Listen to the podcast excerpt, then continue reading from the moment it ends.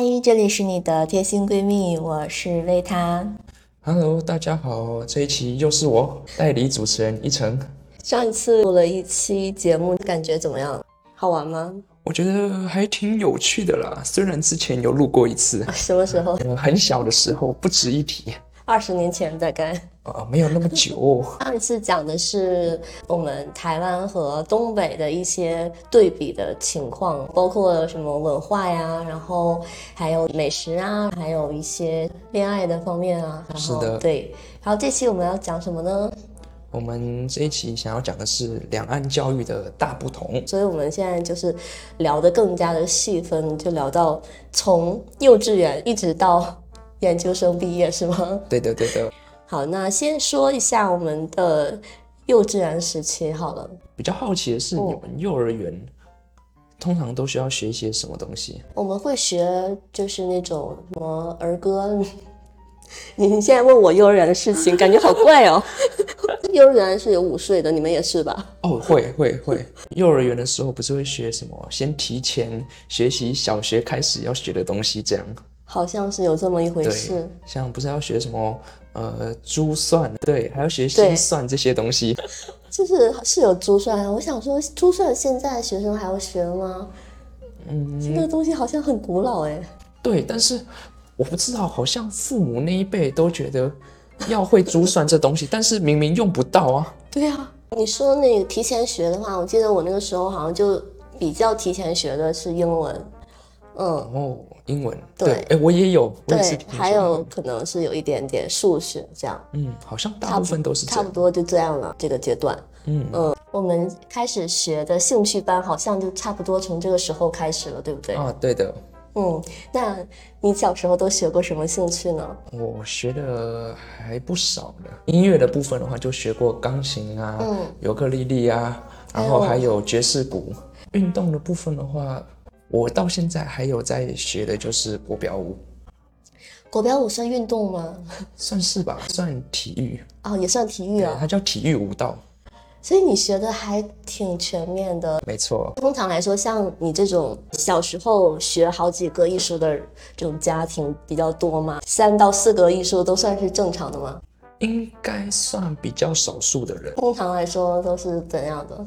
哦，通常应该都只会学个呃一项音乐，然后舞蹈的话，真的比较少有听说有在学习的。还有一种一个兴趣班是学围棋，哦，我们现在好像也很流行学围棋。对对对，我们是小的时候，好像还没几个月的时候，然后就要给那个孩子套上游泳圈，去那个泳池里学游泳。你们这边也这样吗？我有听说，但是哦我的父母没有那么狠啊。对，好像之前也没有很流行，就最近这些年才开始，就是越来越卷。因为我那个时候好像学游泳的时候，小学开始学，也算是蛮早了。然后没想到现在就是你刚出生几个月就要开始学了。就是打从娘胎就开始卷了。嗯，对啊，是啊，从从那个肚子里开始游泳，然后出来也要开始游。像你学这个舞蹈的话，还蛮特别的。就一般男生的话，好像学舞蹈的不是很多吧？哦，这个其实确实挺特别的，对啊因为我父母他们也是从国标舞才认识的，他们是大学社团，好，所以你是属于嗯子承父业这样子吗？差不多是这个概念呢。所以你当时学的时候就很喜欢吗？没有诶，刚开始是呃，我爸爸想要叫我去跳，但是呢，那时候就可能比较抗拒，就是你越逼我，我就反而越不想要。但是后来没有再逼了之后，因为我都一直在舞蹈教室里面玩，小时候都是在那个地方，所以就很习惯那个环境了。后来突然有一天看到有人在跳舞，就觉得诶，我也想跳舞了，然后我就跑去跟老师说：“老师，我也想跳舞。”然后就一路跳跳跳跳到现在了。哇，所以你跳舞有多少年了？呃，我还真的算了一下，跳了大概有十六年了。哇，十六年哎！所以你看，就是你说到这个，我想到说，是不是你们这边，比如说孩子学了一项什么艺术啊，就会变成自己的一个爱好，然后坚持很久这样？我觉得还蛮多的都是这样的。那个就还挺像是那种国外的这种感觉，好像就是每个人都要有一个爱好啊，这样。哦，对，因为父母都会希望培养小孩一个兴趣，这样，嗯对，但也不会说是强迫去培养啊。嗯，像我们的话呢，小时候确实也会学一些有的没的，可是好像就是越来越大的时候就会放弃了，就不太会像你们这种，如果是一个纯爱好的话，就坚持这么久的。因为我感觉我看大陆好像都是学一学到后面，大家都是专注在课业上了，反而不会去学习其他东西，就是一直在读书。是，就比如说我小的时候吧，嗯，上小学之前就是有学书法嘛，而且是那种就是软笔书法嘛，嗯，后来就是到了小学之后，就开始学画画，但是也没有坚持，因为上了初中之后这些都全都不学了，嗯。嗯，就开始像你说的，就是专注学业，然后后来初中毕业发现，哎，学业也不怎么样嘛，然后又开始学画画，但是后来学画画可能就是出于想要。就是升学的目的吧，就跟之前还不太一样，所以已经不是纯兴趣这样了。嗯，对，而且我学这些兴趣的时候，我也没有觉得我自己很喜欢，就是觉得我妈让我去学，我就去学这样。所以我还挺羡慕你这种，就是能有一个自己真正喜欢的东西。嗯，其实学这些通常都是父母先让你去学，其实我也学了很多东西啊。那像画画那些我也学过，但是我就真的不喜欢呢。所以父母到后面其实也没有逼了啦，到后面国标舞反而是我真的喜欢的东西，他们也愿意让我继续学下去。嗯，那你们学这些东西通常就是会学费大概是要多少呢？很贵吗？哦，真的很贵。就我自己的话，我父母是觉得，既然是对这个有兴趣，那就要挑好的老师。嗯，所以挑的老师都是。呃，台湾在这个国标舞业界里面是最顶尖的老师，就是那些名人吗？对对对，差不多会这个概念。哇，所以那个学费是真的很贵。就能透露吗？哎，是一对一吗？还是这样？哦，我都上一对一的。哦，通常一堂课大概要接近八百人民币。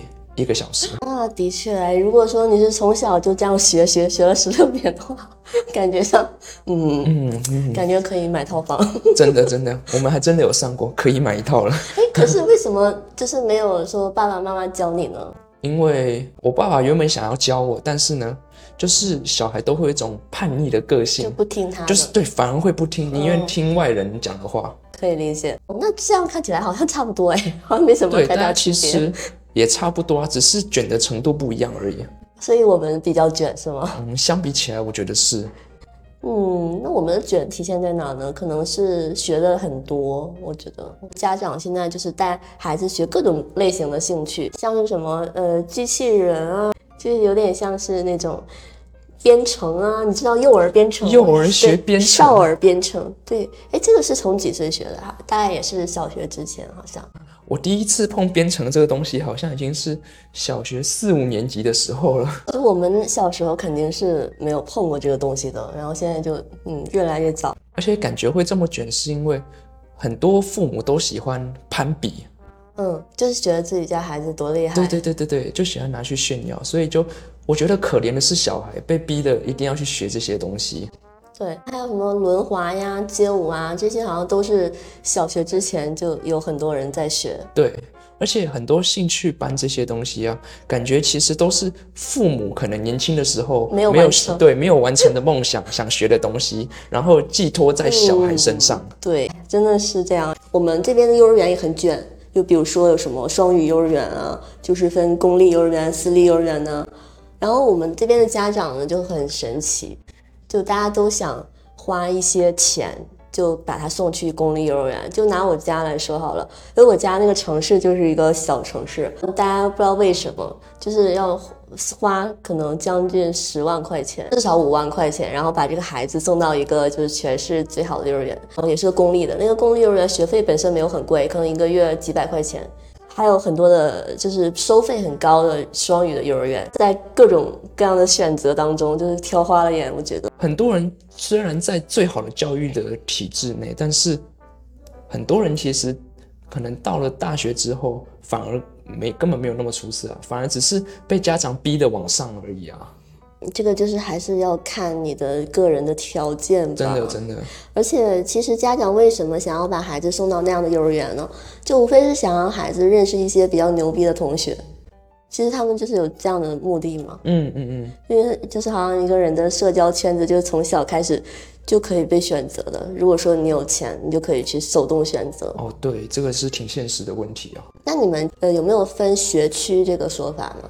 学区吗？对，说在你只能在特定的学区里面读那些学校，这样吗？嗯，差不多。只有小学、初中有规定。我们也是，而且这个时候就开始卷了。有的家长为了把孩子送到一个好的学区，可能你要提前准备，然后买那个地方的房子。感觉这个学区的部分你们比我们还麻烦呢、因为我自己也是从小就是跨区念书，但是因为我们那时候很简单，是只要你只要把你的户籍迁到那个学区去就可以，没有限定说你一定要在那边待多久，你甚至可以借人家的家来写户籍，你就可以过去念了。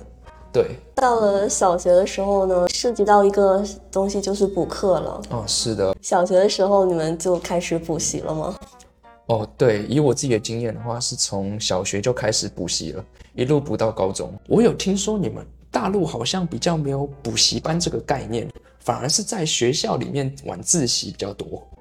啊，没有啊，我们，呃，之前的有一个政策，好像就是不太想让家长带着孩子去补课嘛，这种大型的补习班，然后就没有嘛，就是家长就会偷偷的找那种老师，然后就单补，这样的话反而收费更贵了，然后找家教那种。对，反而花更多的钱，就偷偷摸摸的做这些事情，就是大家并没有减少这个行为。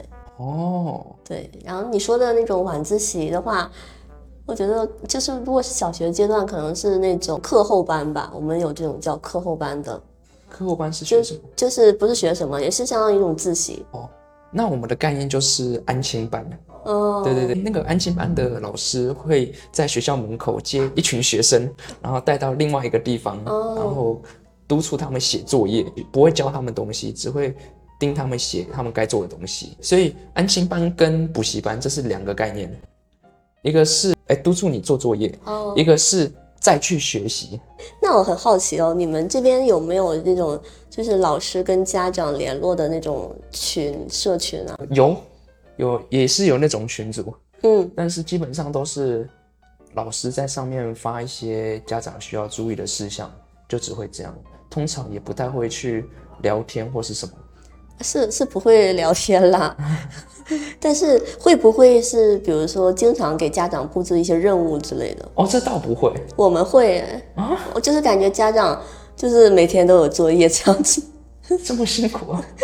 是，就是老师会安排家长去呃监督孩子干了什么呀，或者是说有那种现在又偏那种想要孩子进行一些什么德智体美劳全面发展嘛，然后就是说什么做菜呀、什么的，就是说实在的这种东西就是比较辛苦的就是家长。小孩不会学到什么东西啊，反而只有麻烦到家长。对啊，，所以我觉得就是一个形式吧，就是为了做这件事情，然后而做这件事情，然后麻烦的就是家长这样。对啊，那小孩根本什么都不知道，他长大了也不会啊。就是家长跟老师的关系就变得非常的紧密，就包括从幼稚园开始就这样。哇哦，我们反而是家长会，呃，拜托不要烦我，不要找我，我没空。对，除非除非小孩真的闹了太大的事情，不然基本上，呃，老师都不会找家长。我很好奇的一点是，你们这边的老师，就是小学来说好了，是哪种类型的呢？就他跟学生的，就是讲话的方式比较偏向于什么样的？嗯，比较偏向什么方向？就是是比较温柔的那种，还是说会有一点凶啊，还是会怎样？我觉得这个真的只能看老师的怎么都有教学方式。对，因为我其实大，就像你讲的，好的、温柔的我也遇过，像那种很严厉的我也遇过，所以真正就是运气问题了。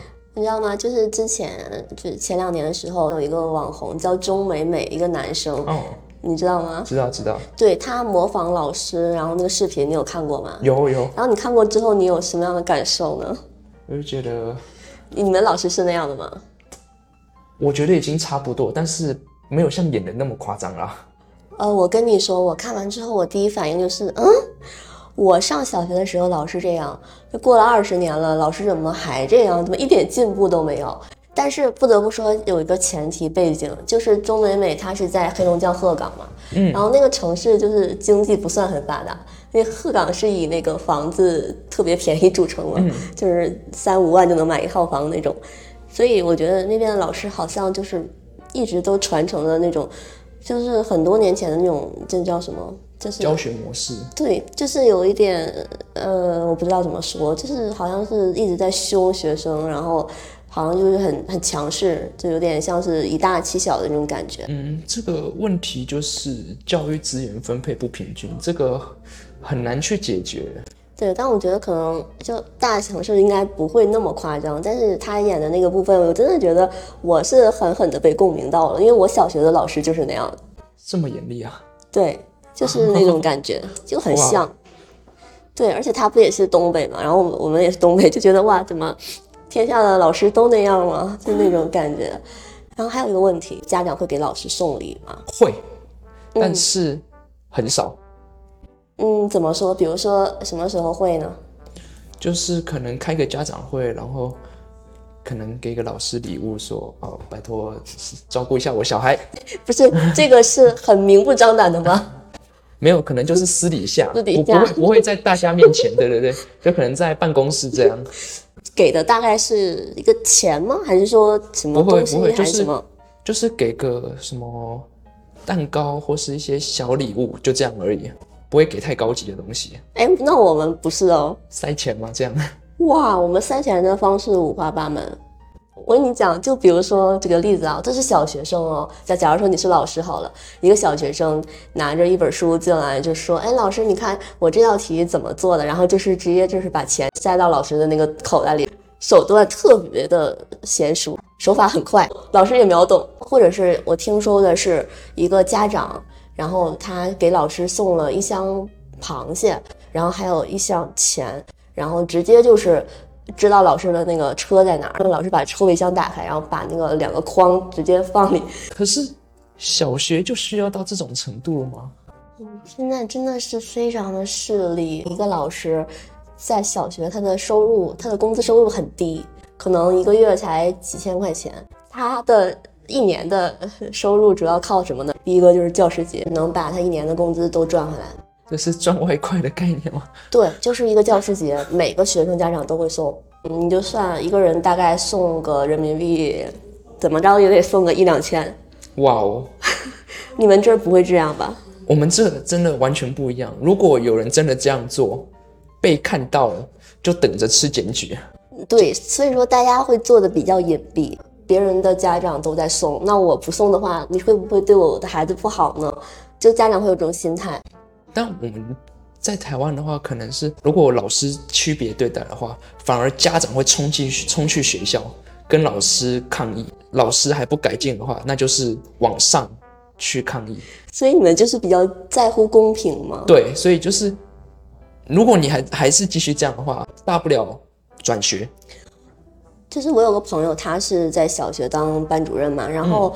就他们中午的时候会每个学生会就是拿一些水果，就自己从家带的那种水果，然后每个学生都是那种特别有眼力见儿的，自己会拿水果先给老师吃。就老师这一中午收了能有一堆 水果，就感觉这个老师这个职位好像已经变味儿了。呃，老师他们之间还会讨论。就比如说我们俩都是班主任好了，然后我们俩就会讨论说，哎，这个班的学生是可能，比如说你的班的学生可能是家家里面做生意的比较多，然后你为什么你会这样觉得呢？因为发现他们吃的水果都比较贵，然后可能是 吃的什么蓝莓呀什么的。然后我班的学生呢，可能是呃家长上班的比较多，因为大家吃的水果可能都是苹果呀这种比较普通的。哇哦，这个跟我们真的很不一样，因为我们反而是。老师会很照顾学生，反而是老师，我们小学的时候，老师会带水果来说：“哎，同学要不要吃？” 我们反而是这样。然后呢，要带一些饼干，哎，来大家分着点，这样我们反而是这样。所以我在这我会体会到说，你们的老师真的很有服务意识。嗯，是不是这样的吧。因为因为如果你不做好的话，现在的家长是真的很可怕。在台湾，家长是真的会去学校闹的那一种。到初中之后呢，就开始基本上。我们这边的话就不太会学什么兴趣了，就学习补课，各种补课啊。就是一直在读书读书，继续读书。嗯因为课业压力很大呀，要中考啊。诶，那你们小学到初中需要考试吗？不用九年义务教育这样哦，所以你们是哦，你们是九年啊，你们是十二年对吧？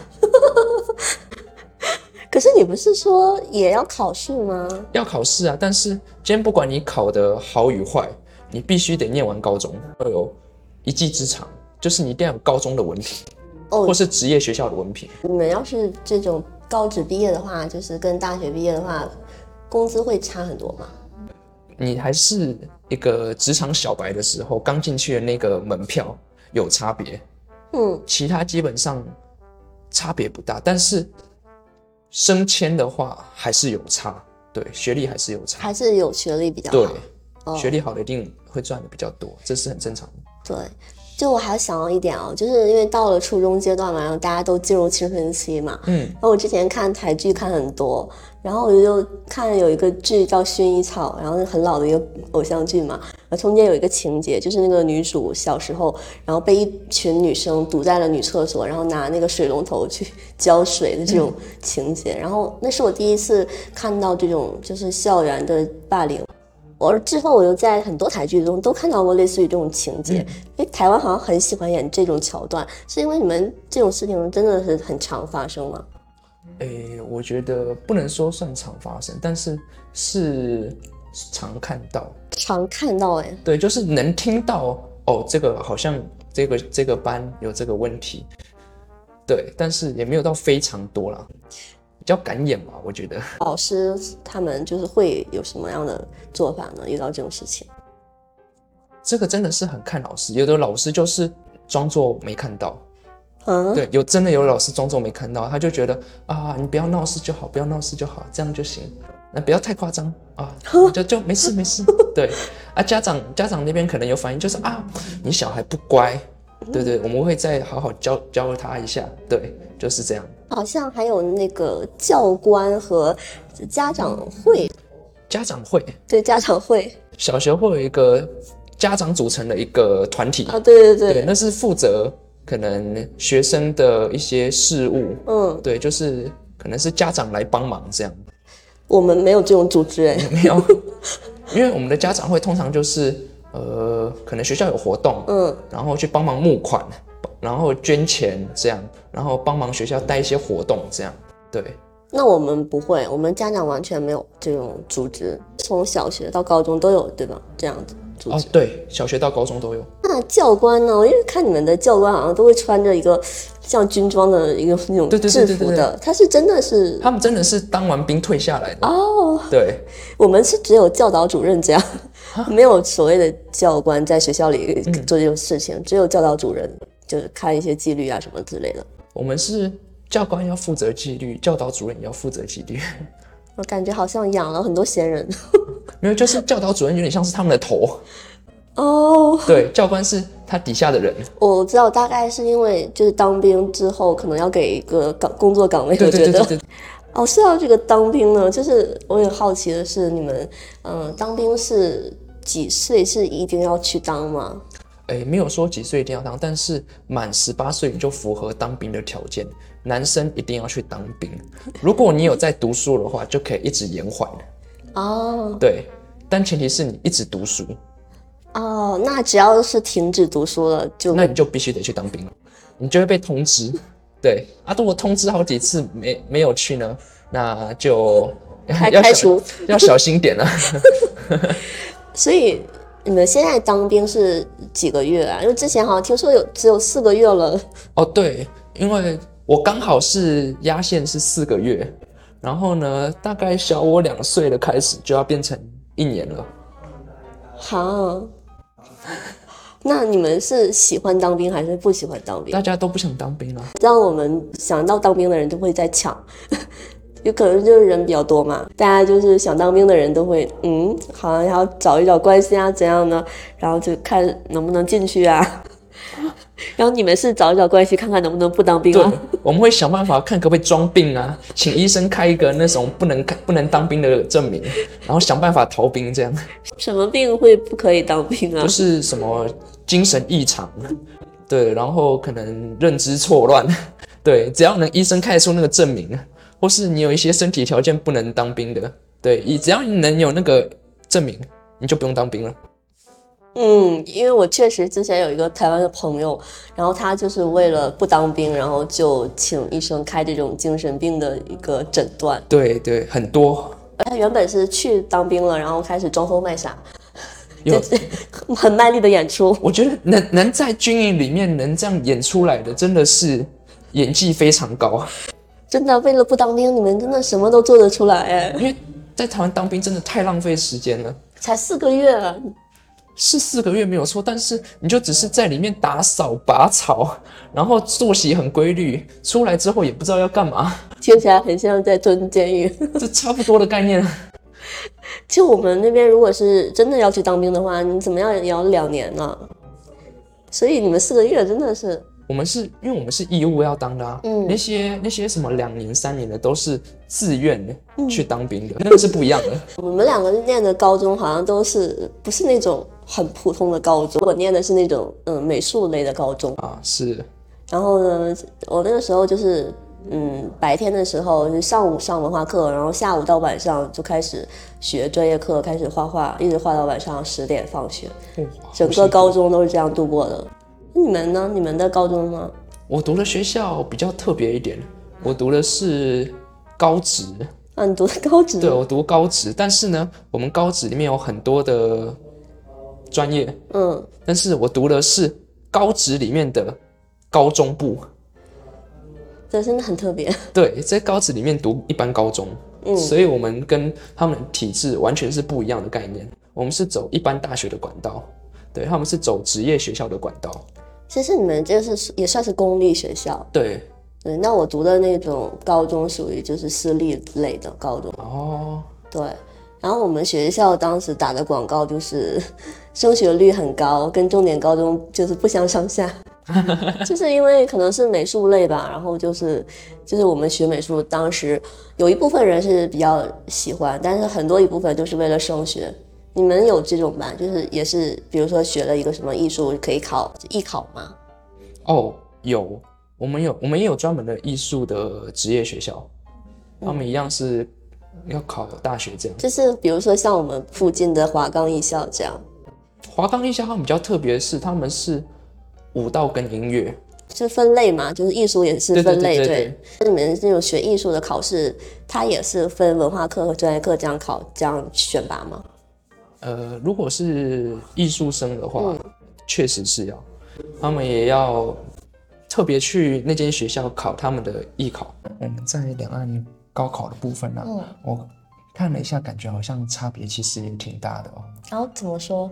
因为我看我们的高考基本上有很多的入学管道，不像你们好像大部分都是只能靠分数，然后就是填学校这样。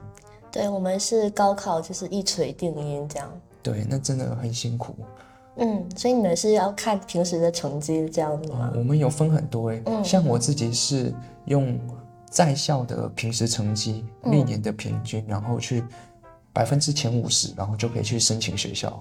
我反而不是用高考的成绩去申请的。但是你也可以用高考，你们可以选择。对，你可以选择用高考成绩。然后我那时候的话，因为我们是一月多就要高考，如果那时候考完成绩不够好，那你可以等七月的时候还可以再考一次。考完之后，你可以用那个成绩去申请学校。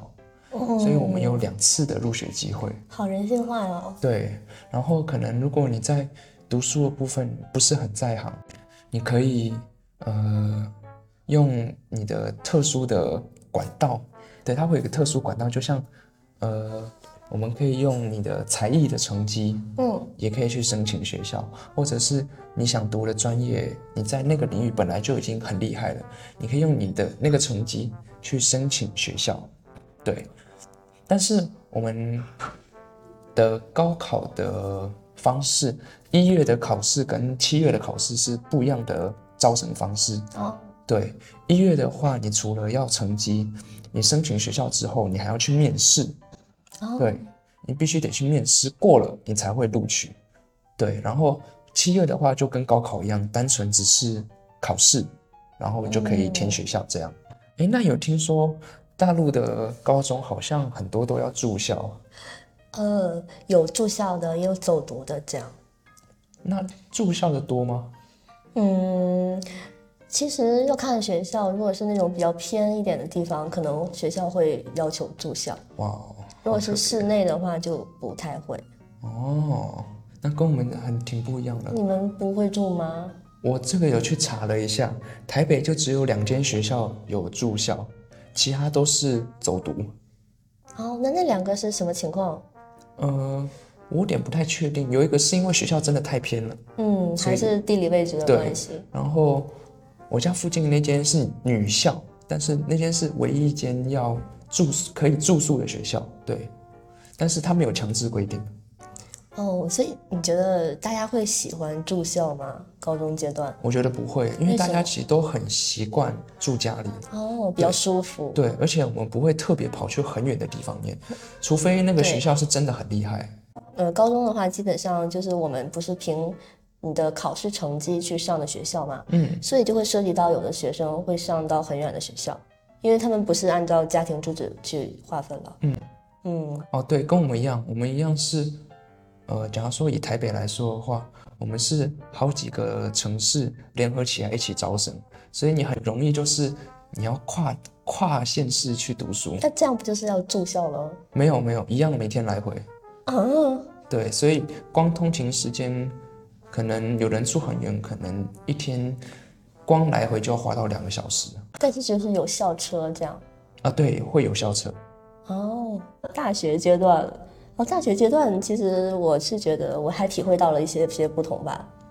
就之前节目里有提到的，就是感觉这边的老师很有服务意识，很有服务精神。啊，对，这很这是真的。嗯，然后我们那边的话，肯定是就学生是要，哦，以老师为大的这种感觉。就感觉好像对老师是很敬畏的一个态度。嗯，而且都是说话的每一句话都会很小心，就生怕自己说错了什么。嗯，那感觉嗯，如果我在大陆的读书的话，我应该是每天都会被通报批评吧。就是大家都很会拍马屁。嗯，嗯嗯，可能你也容易落的很快，也许。哎，还有一点哦，就是我不知道之前有没有讲过，就是在台湾上课，就是大家可以吃东西这件事情，我还是就第一次看到的时候，我真的是很震惊的。哦就我们大陆真的不行哦，就是 没有人会吃东西了，上课的时候。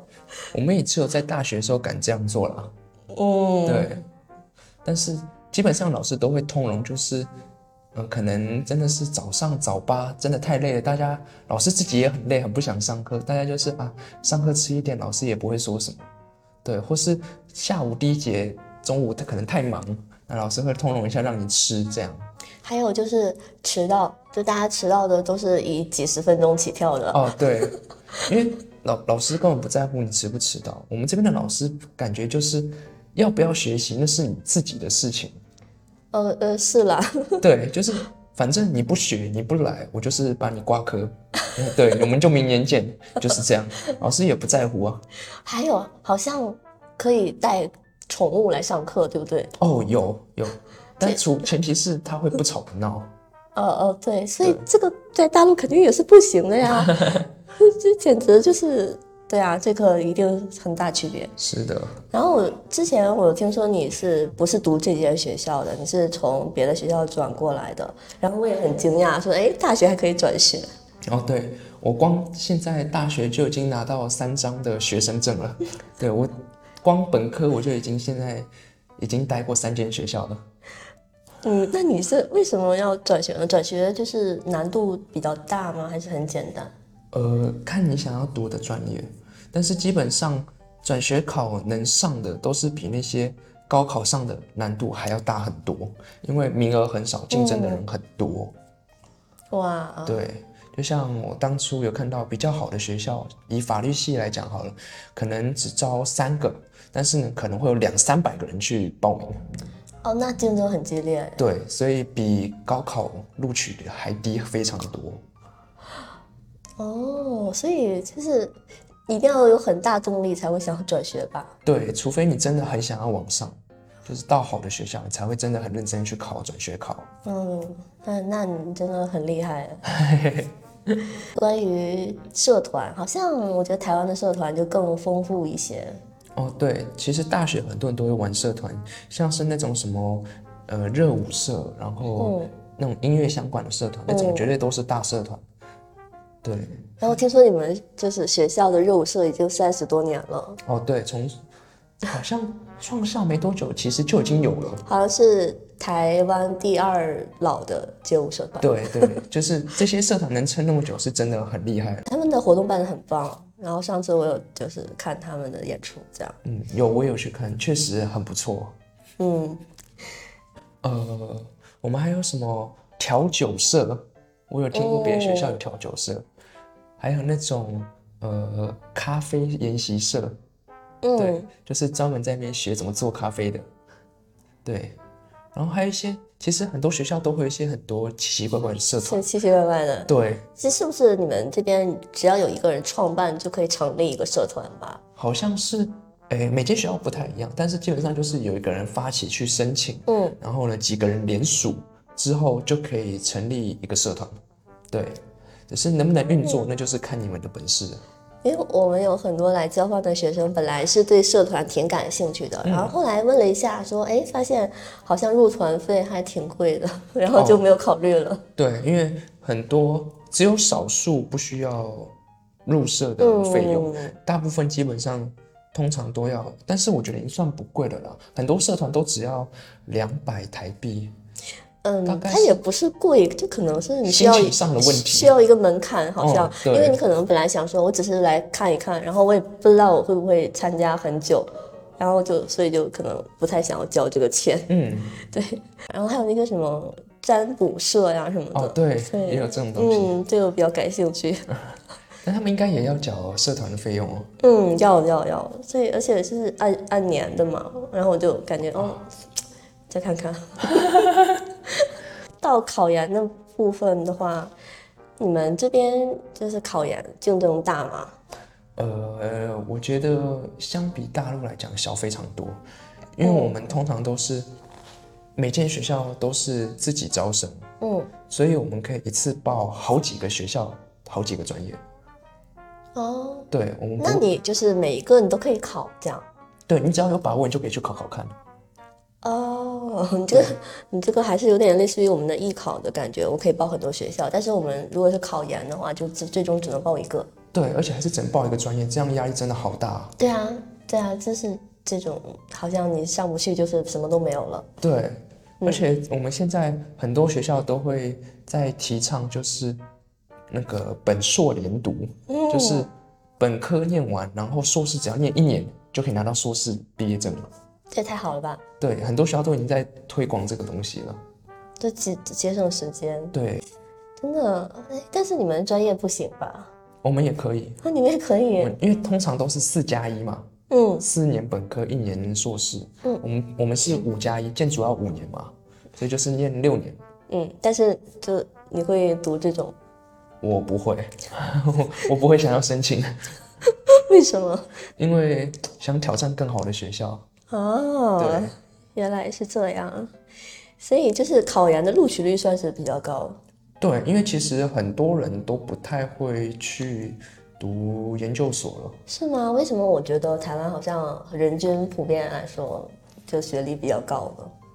嗯，可能是因为现在的大学比较好录取，然后基基本上你会，因为很多学校都会开一些很难理解的研究所。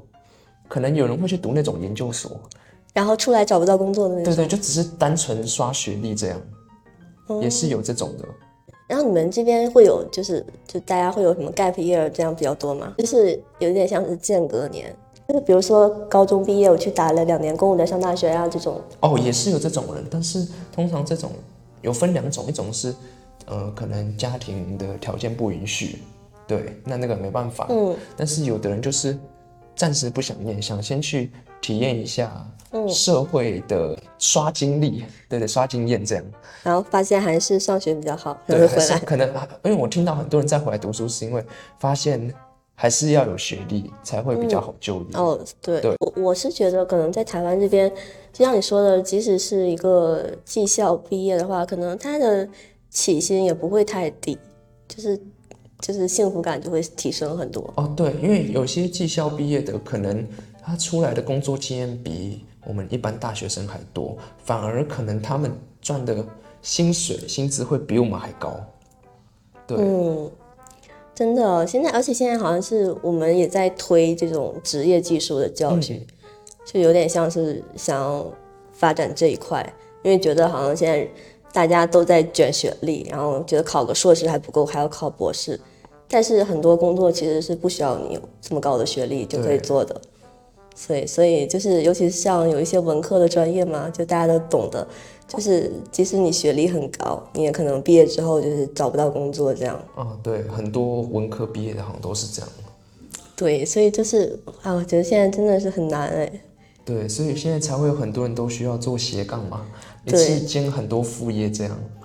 对呀、对呀、是，就是你们这也这样对吗？我们也要，因为现在其实真的薪薪资真的太低了，你必须得做很多副业，你必须得要有副业，你才会过得比较好一些。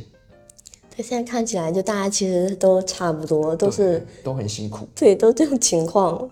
好，那我们今天先聊到这啦，然后再次感谢大家今天的收听。那如果你喜欢我们的节目的话，记得点击加号、订阅和收藏哦。我是魏探，我是依晨，我们下期再见啦，拜拜拜拜。